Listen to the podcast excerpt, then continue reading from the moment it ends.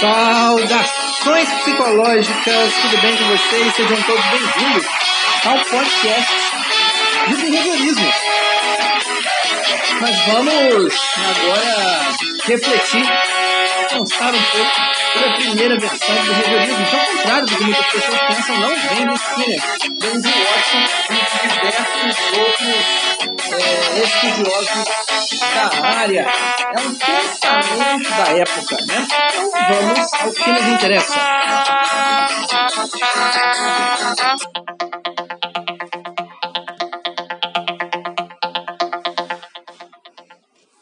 Para falar do behaviorismo, da primeira versão do behaviorismo, nós vamos usar o livro do William Baum, Compreender o Behaviorismo, e mais é, o documento que eu deixei para vocês do Watson e o Behaviorismo. Gente, é, eu compreendo a dificuldade inicial da gente fazer a, a entender, né? Compreender o behaviorismo tal como a gente sabe, tal como ele deve ser entendido, né? É, todo mundo já sabe, não é segredo para ninguém, que o Wundt é o fundador da psicologia fisiológica, né? E foi um dos primeiros a estudar sobre o sistema nervoso, sobre a psicologia, né? É, a influência do Wundt levou à redução do interesse pelo corpo na psicologia. Porque esses psicólogos argumentavam que a psicologia só poderia tornar-se verdadeiramente uma ciência se ela mudasse o foco de uma, de uma experiência consciente para o estudo do comportamento. Então, o behaviorismo, como sistema de psicologia, foi anunciado pela primeira vez né, em um artigo intitulado A Psicologia como o Behaviorista AV, publicado em 1913. Tá? É, é uma obra do Watson. Né? E ele rapidamente foi considerado o primeiro manifesto behaviorista. Guiado pelo pensamento da psicologia objetiva, o Watson articulou é, a, a, insatisfação dos psicólogos com essa introspecção, né, essa psicologia mental, e também fez uma analogia com os métodos. Tá? Quando Watson lecionava na Universidade de John Hopkins, ele sentiu-se descontente com essa, com essa psicologia. Então Watson assumiu uma ofensiva e afirmou que a pesquisa animal não introspectiva, não mentalista, era a única pesquisa verdadeira. Além disso, era possível dispensar a consciência animal, por exemplo. Né? Ele acreditava que a mesma abordagem poderia ser usada com os seres humanos. Então Watson foi quem fez a primeira proposta clara de que a psicologia fosse considerada simplesmente como uma ciência do comportamento. Então, quando nós estamos falando sobre behaviorismo, nós estamos falando sobre uma ciência do comportamento. Né? Vamos lá.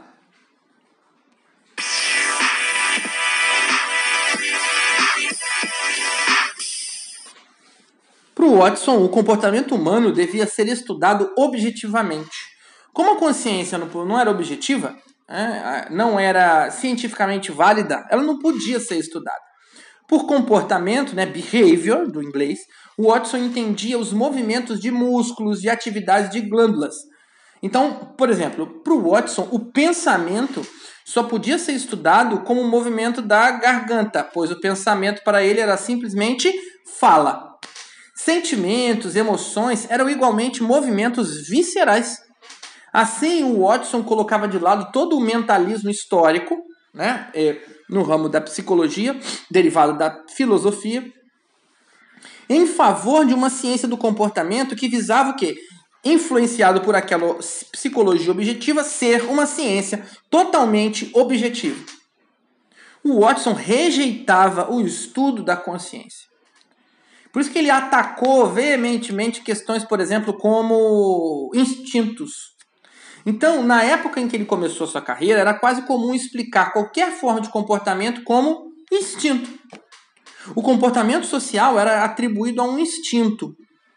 Por quê? Porque eles pensavam que os instintos eram inatos. O Watson, ele analisando a natureza mentalista dos instintos, né, ele rejeitou essa ideia de que o comportamento era inato.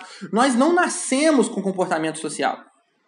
Nós não nascemos com quaisquer aptidões mentais, traços de personalidade, predisposições determinadas. Herdamos apenas uma estrutura que é física, né? Alguns poucos reflexos e tal. Todas as demais diferenças entre nós são atribuídas ao que? Ao aprend à aprendizagem. Então, o Watson, né, a psicologia de Watson seguia uma tradição filosófica empírica o Pavlov, por exemplo, né? ele bebeu da fonte do Pavlov, que nós vamos poder estudar um pouco mais é, na nossa aula, né? É, para a gente entender quem foi o Pavlov. Né? Pavlov, o pai do condicionamento clássico, né? foi a pessoa que fez experimentos é, dentro do comportamento. Bom, é, então o Watson ele vai fazer uma um parênteses, né? E vai se debruçar sobre esse comportamento. Tá? Por exemplo, o Watson aceitava três, pra, três padrões de reação emocional: medo, cólera e amor, semelhantes a reflexos. Esses sim eram inatos. Né? O condicionamento de uma resposta ao medo é inato. Criança sente medo. Por isso deseja se sentir, como eu vou dizer, é, acolhida, protegida, né? Então, para o Watson, todo comportamento, todo conhecimento é adquirido através de condicionamento. Qualquer declaração é apenas uma sequência de palavras que serve para quê? Para um estímulo condicionado, né? Então, as principais contribuições de Watson para a psicologia foram a rejeição da distinção mente e corpo, né? a ênfase nesse estudo do comportamento e a tese de que o comportamento, que parecia ser produto de uma, uma atividade mental, né? aquela ideia da consciência, poderia ser explicado de outras maneiras. Né? Que o Watson ele é considerado o pai do behaviorismo, o pai da aprendizagem. Tá? Por quê? Porque há um pensamento que é comum em todas essas, essas ciências, né? que é a preocupação com o objetivismo, ou seja, uma análise de um estímulo e da resposta.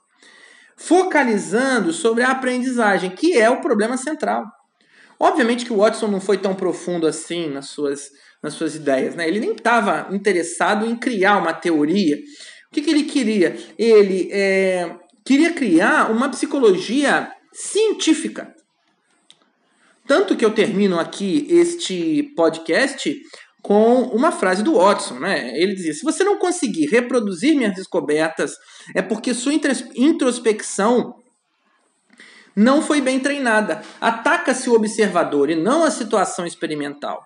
Na psicologia, se você não é capaz de observar de três a nove estados de clareza na atenção, sua introspecção é deficiente. Se, por outro lado, um sentimento parece razoavelmente claro para você, sua introspecção é novamente culpada. Você está vendo demais. Os sentimentos nunca são claros. Por quê? Porque o Watson atacava diretamente a introspecção. Introspecção que nós vemos na fenomenologia, que nós vemos no humanismo, que nós vemos é, na psicanálise, sobretudo, tá?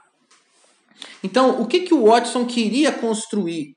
Né? Através de analogias entre animais e seres humanos, ele queria construir uma ciência objetiva do comportamento, que era a única coisa nos seres humanos que poderiam ser é, medidas.